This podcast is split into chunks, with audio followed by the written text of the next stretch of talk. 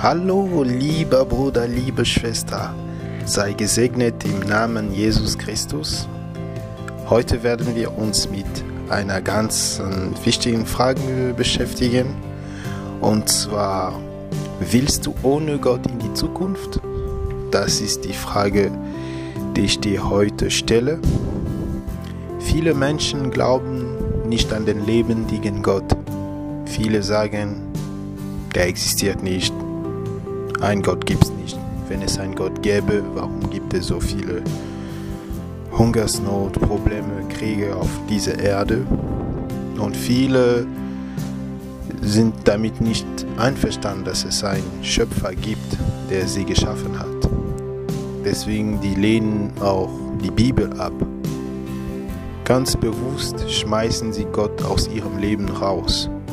Sie suchen das Glück ohne ihn.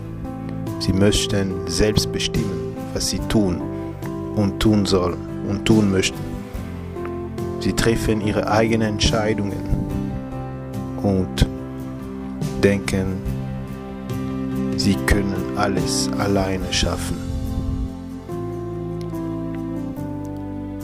Das Problem ist manchmal, diese ganzen Projekte, Wünsche gehen nicht immer in Erfüllung obwohl manche in Erfüllung gehen, das Herz von dem Mensch bleibt unzufrieden. Heute hat er 1000 Euro, am nächsten Tag sucht er 2000 Euro. Heute hat er eine Frau, zwei Wochen später sucht er eine zweite Frau. Heute fährt er ein Golf. Ein Jahr später möchte er ein Tesla fahren. Also der Mensch bleibt in der Unzufriedenheit. Er vergisst auch, dass für alle seine Taten wird er verantworten, Rechenschaft ablegen, für alles, was er auf dieser Erde tut. Weil, obwohl man es nicht glaubt, es gibt nämlich einen Schöpfer. Wir Menschen haben nämlich einen Schöpfer, der uns das Leben gegeben hat. Und vor ihm werden wir kommen eines Tages und für unsere Taten, unsere Wörter verantworten. Gibt es noch Hoffnung für die Menschen? Haben solche Menschen, die gar nichts an Gott glauben, noch Hoffnung? Haben diese Menschen, die verzweifelt sind, die diese Unruhe haben im Herzen, gibt es noch Hoffnung für die. Diese Menschen, die diese Leere, diese innere Leere fühlen, gibt es noch Hoffnung. Die Frage ist da und die Antwort lautet, ja, heute gibt es noch Hoffnung. Gott liebt die Menschen Darum sagt er, ich habe kein Gefallen am Tod des Gottlosen, sondern dass der Gottlose von seinem Weg umkehre und lebe. Kehrt um, kehrt um von euren bösen Wegen, denn warum wollt ihr sterben? Ezekiel 33, Vers 11.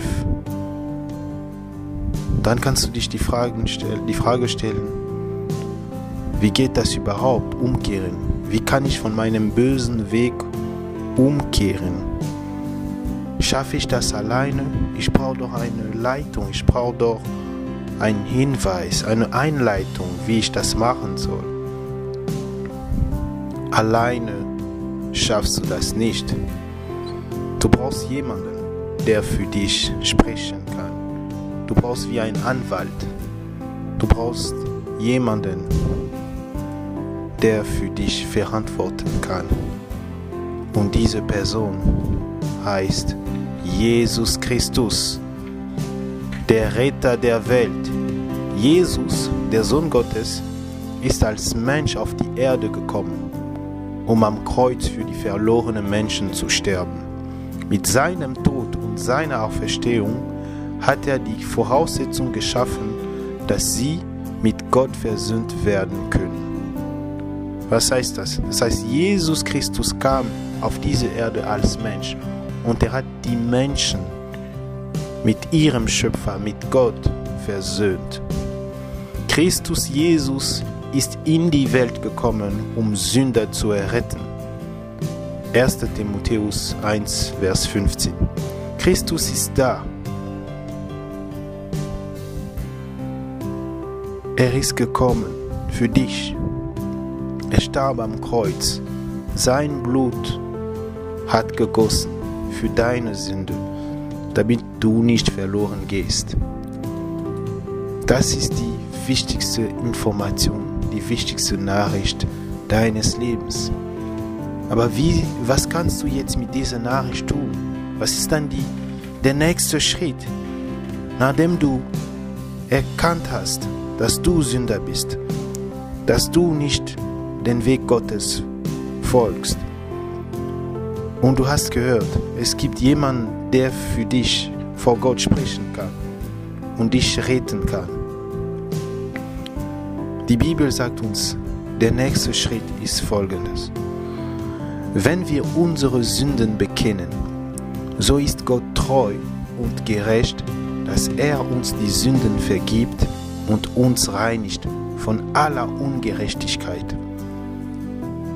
Aus Demut, wenn du zu Gott kommst, erkenne deine Sünden, erkenne deine Verfehlungen, erkenne alles, was du schlecht getan hast. Gott möchte dich nicht verurteilen. Gott liebt dich und möchte dich retten. Und er erwartet, dass du die Sünde abgibst und rausschmeißt aus deinem Leben und ihn einlässt. Glaube an den Herrn Jesus Christus und du wirst errettet werden. Apostelgeschichte 16, Vers 31. Heute möchte Gott dich annehmen. Er möchte dich in sein Haus annehmen als sein Kind, als sein Sohn, als seine Tochter. Nehme diese, dieses Angebot an und lass Jesus Christus in dein Herz reinkommen. Verbringe ab heute deine Zukunft mit Gott, mit Jesus Christus für die Ewigkeit. Amen.